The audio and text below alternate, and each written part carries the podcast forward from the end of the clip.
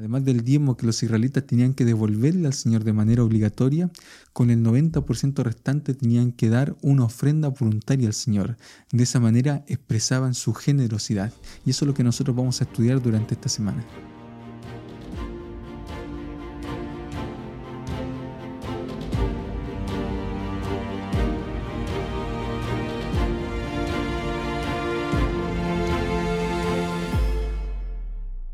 Hola a todos, bienvenidos a Escuela Sabática Simple. Estoy contento de poder estar junto a ustedes nuevamente. Les habla el pastor Esteban Díaz y vamos a estudiar este tema que es tan importante, que son las ofrendas. Y uno podría preguntarse, bueno, ¿por qué tenemos que hablar tanto del dinero? ¿Acaso no, no es más importante la predicación? ¿Acaso no es más importante el hecho de que nosotros vayamos y les contemos a la gente acerca de Jesús? Bueno, es importante porque la obra se sustenta mediante las ofrendas que nosotros entregamos. Recordemos que los israelitas tenían que entregar su ofrenda en el templo, devolvían su diezmo al templo y de esa manera ellos demostraban su adoración al Señor y podía realizarse el culto del templo, se podía pagar a, los sacerdotes y también a los levitas. Y es muy importante que nosotros podamos entender todo esto. Eh, la lección lleva por título las ofrendas para Jesús. Y el versículo para memorizar se encuentra en Salmo 116, versículo 12 al 14. Y dice así, voy a leer. ¿Qué pagaré al Señor para todos sus beneficios hacia mí? Levantaré la copa de la salvación e invocaré el nombre del Señor. Ahora cumpliré mis votos al Señor ante todo su pueblo. Y obviamente, antes de comenzar este estudio, tenemos que tener una palabra de oración. Y si tú has estado de repente mal durante la semana, si, si no la has pasado muy bien, si has tenido alguna dificultad, recuerda aferrarte siempre al Señor y serle fiel a Él. Vamos a orar juntos. Bendito Padre Celestial, te damos las gracias porque podemos estudiar más acerca de tu palabra. Y al estudiar tu palabra queremos rogarte que tú nos puedas dirigir, que tú, Señor, puedas hablarnos a nuestras mentes, que tú, Señor, eh, nos puedas ayudar en esos problemas, en esas dificultades, mi Dios para poder entender mejor este tema también del diezmo, de las ofrendas, Señor, que son tan importantes y que tú lo pides, Señor, solamente para nuestro beneficio. Guíanos, Señor, en el estudio de la lección, te lo pedimos en el nombre de Jesús. Amén. Muy bien, vamos a empezar con el Antiguo Testamento. ¿Cuál es la motivación para darnos, decía el día domingo? El Señor no necesita nuestras ofrendas. El Señor dice, mío es el oro y mía es la plata, a Él todo le pertenece. Entonces nosotros tenemos que entender que las ofrendas que nosotros entregamos las damos simplemente porque nos sentimos satisfechos, nos sentimos felices, nos sentimos gozosos de todo lo que el Señor nos entrega a cada uno de nosotros. Entonces es importante entender que a medida que somos bendecidos por el Señor, a medida que el Señor nos entrega a nosotros, nosotros también tenemos que devolverle a Él lo que le pertenece y aparte entregar una ofrenda de agradecimiento. Las ofrendas son voluntarias. Y esto, y esto es lo que nosotros tenemos que comprender porque en el Antiguo Testamento se establecían las fiestas, se establecía el culto mediante el santuario y los israelitas tenían que entregar ofrendas. Eh, acompáñenme ustedes, vamos a ir a Deuteronomio capítulo 16, versículo 10 y miren lo que dice acá. Y celebrarás la fiesta solemne de las semanas en honor de Jehová tu Dios presentando tus ofrendas voluntarias. Eh, y esto es importante, según lo abundante que hayan sido las bendiciones que Jehová tu Dios te da.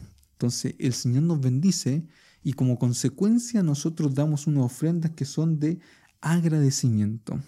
Eh, la palabra en hebreo es terumá y terumá quiere decir algo que se eleva ante el Señor, se eleva ante su presencia y es algo siempre voluntario que se le entrega a Él. Entonces es muy importante recordar que todas las ofrendas, aunque algunas estaban establecidas, que se tenían que entregar sí o sí, eh, tenían, tenían el significado de que nosotros les, le entregamos al Señor o elevamos ante su presencia de manera voluntaria. Por ejemplo, cuando uno revisa el sistema del santuario se va a dar cuenta de que había muchas ofrendas establecidas. En primer lugar, encontramos la más común que es el holocausto. Y el holocausto tenía que ser una ofrenda perfecta y era un animal que entregaban las personas. Y fíjense que cuando uno revisa eh, cómo se entregaban estas ofrendas, eh, se entregaban también de acuerdo a la capacidad que las personas tenían. Es decir, la persona con más riqueza entregaba un becerro, después un cordero, después iba disminuyendo un palomino, y, así inclusive hasta una ofrenda de, harina, de, flor de harina.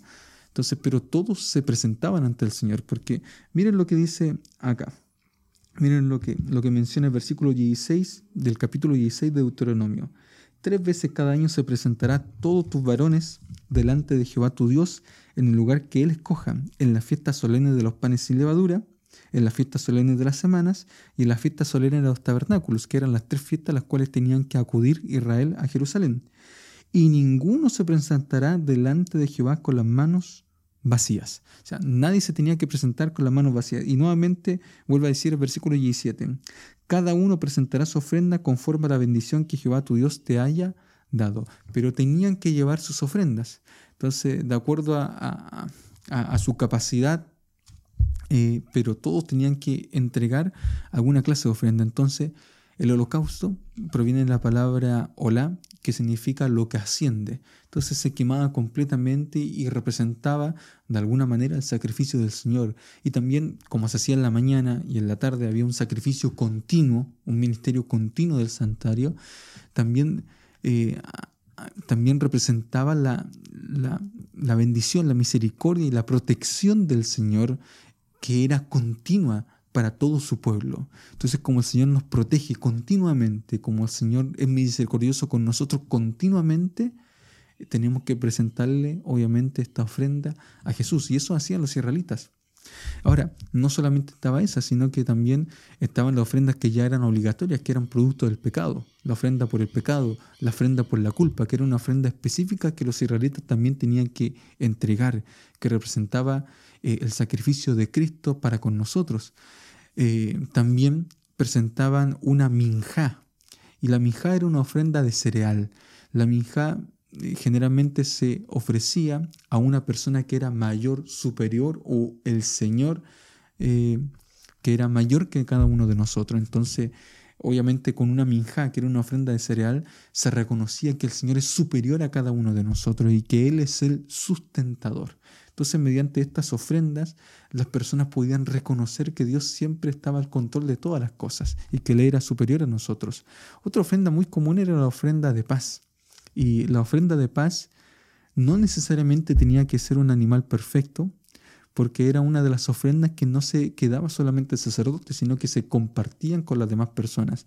Por ejemplo, nosotros leemos en la historia de Salomón que él hizo mil sacrificios, y esos mil sacrificios son ofrendas de paz en, las cuales el pueblo podía participar, podía comer. No era solamente, no se quedaba solamente con eso eh, el sacerdote o, los levitas. Todas las personas participaban de estas ofrendas y podían comer de estas ofrendas. Entonces era una ofrenda para poder compartir. Ahora, lo interesante de, la ofrenda de paz, la Shelomín, era que estas ofrendas se daban cuando yo quería darlas.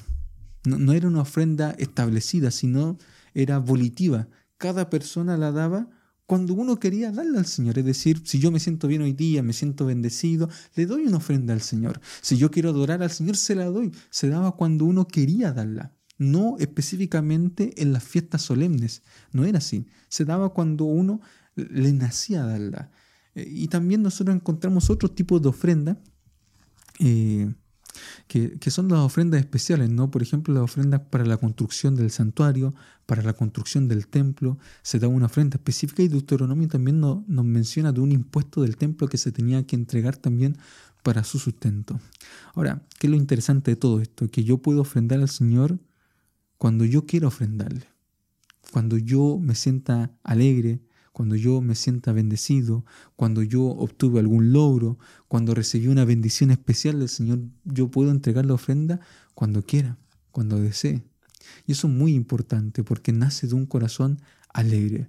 No tenemos que presentarnos ante el Señor con las manos vacías. Entonces la motivación para que nosotros podamos entregar viene del reconocimiento de las bendiciones, viene del reconocimiento de la alegría que el Señor me entrega, de la familia que el Señor me da, de todo. O sea, si yo por alguna razón me siento bendecido, me siento contento, siento una alegría, alcancé algún logro, alcancé una meta, un objetivo, tengo que agradecerle al Señor. Si Él respondió una oración que, que, me preocupaba, si Él me sanó de alguna complicación, de alguna enfermedad, entonces yo respondo dando una ofrenda al Señor.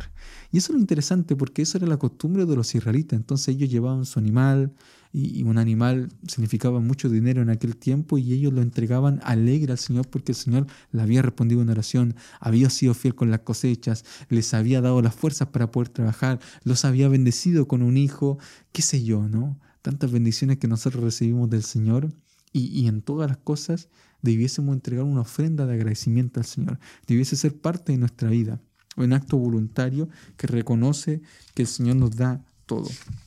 Entonces, eh, ¿cuál es la porción, decía el día lunes, para dar de las ofrendas? Entonces, nosotros leímos ya en Deuteronomio capítulo 16, versículo 17, cada uno presentará su ofrenda conforme a la bendición que Jehová tu Dios te haya dado. Si nosotros nos sentimos bendecidos por el Señor, entonces tenemos que entregarle al Señor de acuerdo o en proporción a la bendición que el Señor nos entrega a cada uno de nosotros. Salmo 116, versículo 12 al 14 dice, ¿qué pagaré a Jehová por todos sus beneficios para conmigo? Tomaré la copa de salvación, invocaré en nombre de Jehová, ahora pagaré mis votos a Jehová. Entonces, esto es importante porque yo también podía hacer un voto con el Señor. Y si hago un voto con el Señor, tengo que cumplirle y entregarle a Él lo que le corresponde. Eh, es uno es uno el que pone, ¿cierto?, la ofrenda. El Señor nos dice, el Señor nos bendice y, uno debiese dar conforme a lo que uno recibió, conforme a la bendición que el Señor le entregó. Ahora esto tenía que ver mucho con la adoración, tenía que ver mucho con la relación que uno tenía con el Señor. Nosotros vimos que los israelitas viajaban tres veces al año para poder entregar una ofrenda de manera obligatoria. Nadie se presentaba con las manos vacías porque todos eran bendecidos en diferentes proporciones, pero el Señor les daba a cada uno de los israelitas. Entonces, esto impactaba la relación que tenía el israelita con el Señor. Eh, ¿Por qué? Porque es mi forma de adorar, es mi forma de conectarme con el Señor, eh, impacta mi relación que yo tengo con Dios. Y el Señor se fija en eso. Cuando nosotros leemos en el Nuevo Testamento, la lección mencionaba algo interesante. Por ejemplo, en Marcos capítulo 12, versículo 41 a 44, van muchas personas a, a dar en el templo su ofrenda y de repente aparece una viuda. Conocemos la historia. ¿Y qué hace esa viuda? Da dos monedas. Y esas dos monedas era todo lo que tenía. Si Jesús se dio cuenta de aquello, entonces le enseña a los discípulos, todo esto dieron de lo que les sobraba, pero esta dio porque realmente pensaba, comprendía que Dios se manifestaba a través del templo y que era importante sostener el templo, porque de alguna manera Dios se representaba en el templo y Dios había mandado que todos los israelitas sustentaran el servicio del templo y como lo comprendía, daba de lo que no tenía. Por eso dio mucho más que, que los otros que daban de aquellas cosas que le sobraban. Ella dio mucho más, porque creía en el Señor, sabía que era su deber también sustentar el templo, y aparte se sentía bendecida por el Señor aún en lo poco que tenía. Miren qué interesante lo que nos enseña eso. El Señor nota, nota eso. Y, y nosotros tenemos que establecer un compromiso con el Señor, hacer un pacto con Dios y dar de manera sistemática. Porque nosotros hoy en día, eh, el sistema es muy distinto, ¿no? Porque ellos daban de acuerdo a sus, a sus, cosechas, pero nosotros, eh, la mayoría de las personas reciben un salario mensual, otros trabajan diariamente, reciben algo diariamente, pero nosotros debiésemos apartar un porcentaje para poder entregarle al Señor. Ahora, fíjense lo que dice en, Hechos capítulo 10, versículo 1 al 4. Nosotros acá tenemos la historia del centurión. Y es importante esta historia porque nos revela eh, o, nos da a conocer en esta historia lo importante que todas las personas, inclusive aquellos romanos, pueden participar de las bendiciones del Señor. Es decir, todos son integrados a Israel. Y miren lo que dice acá, en Hechos capítulo 10, versículo 1 al 4. Dice, había en Cesarea un hombre llamado Cornelio, centurión de la compañía llamada la italiana, piadoso y temeroso de Dios con toda su casa. Y miren lo que dice acá, y que hacía muchas limonas al pueblo y oraba siempre a Dios. Este vio claramente en una visión como a la hora novena del día que un ángel de Dios entraba donde él estaba y le decía Cornelio. Entonces, en esa visión que él tiene, eh, ¿qué cosas son notadas? En primer lugar, que bastante. Cornelio era un hombre de oración y por eso el Señor se manifestó. Pero lo otro cierto es que las limonas de él que daba al pueblo eran notadas por Dios. Miren lo que menciona acá la lección. Aparentemente no solo se escuchan nuestras oraciones en el cielo, sino también se toma nota de la motivación de nuestras ofrendas. El pasaje señala que Cornelio, este centurión, era un dador generoso. Y eso es lo importante. Él lo daba porque realmente creía en la adoración al Dios verdadero. Realmente quería ayudar. Realmente quería hacer un aporte. Y, y esa conexión, fíjense, oración y limosna. Esa conexión que uno tiene con el Señor, esa vida de oración, me lleva a mí a querer entregarle al Señor lo que yo tengo, lo que yo poseo. Eh, porque uno no puede ser mezquino con el Señor. Uno no puede guardarse aquellas cosas que el Señor me dio a mí. Yo tengo que entregar. Si yo tengo una buena relación con el Señor, voy a dejar de lado la codicia. Puede ser que sea una tentación para mí. puede ser que el dinero, ¿no? el hecho de acumular, de tener, podría ser un problema para mi vida. Pero al estar en conexión con el Señor, el Señor me ayuda para entregarle a Él lo que Él requiere, para darle de acuerdo a lo que yo he recibido de parte de Dios. Entonces, eh, el día jueves hablaba de algunos proyectos especiales, ¿no? Y hablaba de ofrendas de frasco. Y esto es muy interesante porque, porque acá mostraba una investigación. Dice, las investigaciones han demostrado que solo 9% de los activos de la gente son líquidos y que podrían aportarse como ofrendas en cualquier momento. En efectivo, el efectivo, las cuentas corrientes, los ahorros, los fondos del mercado monetario y demás generalmente son considerados activos líquidos, al menos por lo que poseen cosas como, como estas. La mayoría de nuestros activos, que alrededor del 91%, están invertidos en bienes raíces como nuestra casa, nuestro ganado, todas las cosas.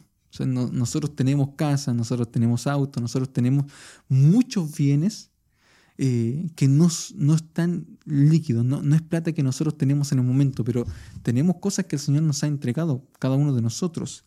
Y esto es lo interesante porque nosotros damos del líquido de lo que nosotros tenemos y está bien, nadie dice que es incorrecto. Eh, pero eso es un frasco pequeño, como mencionaba la lección. Y el frasco grande es todas las inversiones que nosotros tenemos.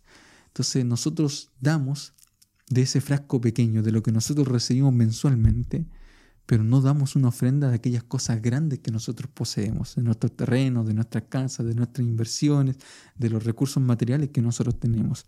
Son pocas las personas que dan de aquello. Y el Señor nos invita también a poder dar de aquello.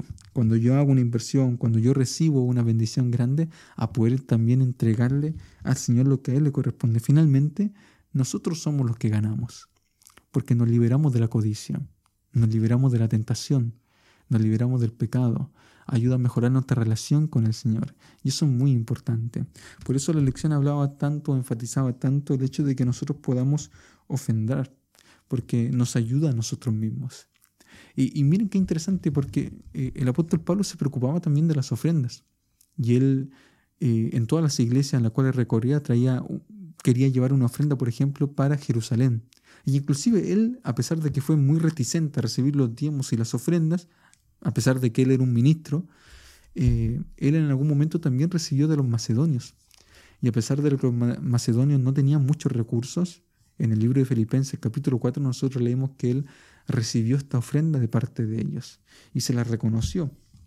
Si nosotros vamos a Filipenses, si ustedes me acompañan a Filipenses en el capítulo 4, miren lo que dice acá, versículo 16, pues aún en Tesalónica me enviaste una y otra vez para mis necesidades.